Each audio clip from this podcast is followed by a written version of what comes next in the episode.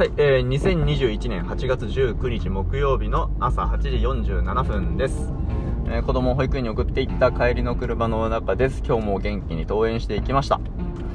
えー、さてですね、ちょっと前、1個、2個前かな ?2 個前の、えー、怒るはやっぱり起きるではないというエピソードの中で、え、ー、と、怒る、怒るっていう意味の怒るが、えー、他の怒る、えー、事件が起こる、国が起こる、え出来事が起こるの。起こる。と音が同じでありまあそれで語源が同じだったら面白いなと。でその共通ニュアンスとして人の力ではどうしようもない人知を超えた何かによって生じる現象みたいなことが、えー、共通のニュアンス。人の力ではどうしようもないというのが共通のニュアンスなのだとしたら、えー、それで怒るという意味の怒るが、えー、同じ言葉を使っているっていうのがその怒りという感情が制御不能であるっていうことをというニュアンスを、えー、持っているように思えてとてもカラフルな、え、言葉だなということを話したんですけども、えーと、その面白さは多分ね例文をいくつか出すとより伝わるのではないかと思ってちょっと追加で今日、えー、撮ってみてます。で、えーと今からですねいくつかえー、怒る怒るという意味の怒るが出てくる、えー、会話文をいくつか読んでみますので、えーと、聞く時に普段使っている怒るの、えーと、ニュアンスではなくて、えー、さっきの人の力ではどうしようもない自然に生じた現象というニュアンスで、えーと国が起こる勃興するとかいうえー、という怒るのニュアンスを頭に入れた上で聞いてみてください。わかりますかね？はい。えー、いきますよ。もう怒ったぞ。いや、すごいっすよね。わかります？もう怒ったぞっていうのはもう単に感情が爆発しているぞっていうことを示すだけではなくて、えー、あなたの行動によってもうなんかふつふつと溜まってきたものが、えー、ついにことを起こしてしまったのだ。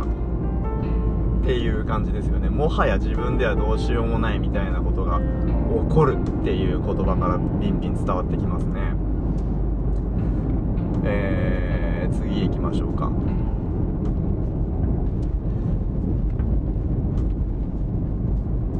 そんなことで怒るなんてどうかしてるぞ。そんなことで怒るなんてどうかしてるぞ。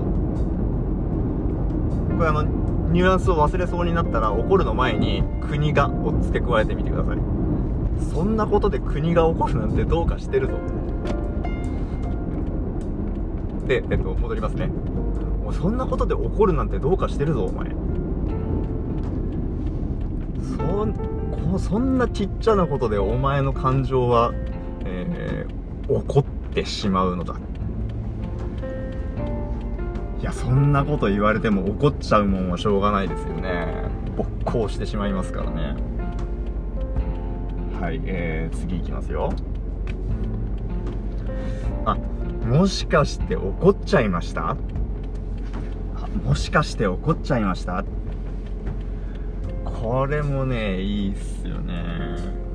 えー、まあ、どんなことがあったか知らない。あなたにとってそんなに大きな出来事だったのかは知らないけどあそれによって起こってしまったんですねことが。っていうことですよね。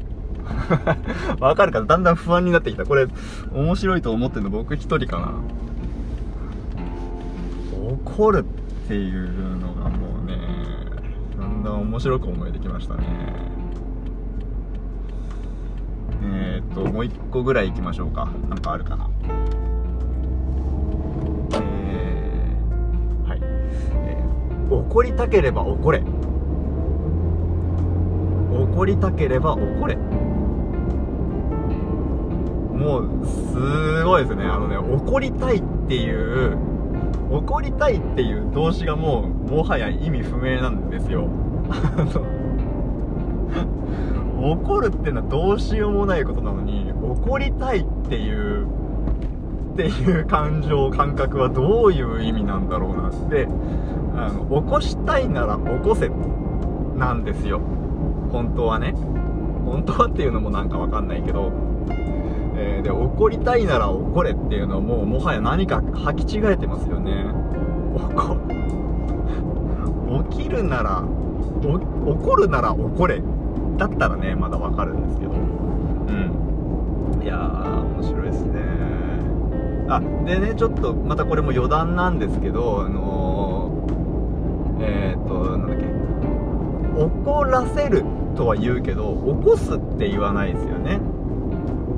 怒る怒る意味の怒るであったら。うん。だからそこでもやっぱりそのえっ、と人から怒らせるだから、えっ、と、その自然に発生する現象を促すことはできても、直接的に起こすことはできないのだっていう、またその怒りに対して、えー、一個距離を置いたというか、そこには直接は触れないのだと、もう制御なんて全く不能なのだっていうニュアンスが現れますよね。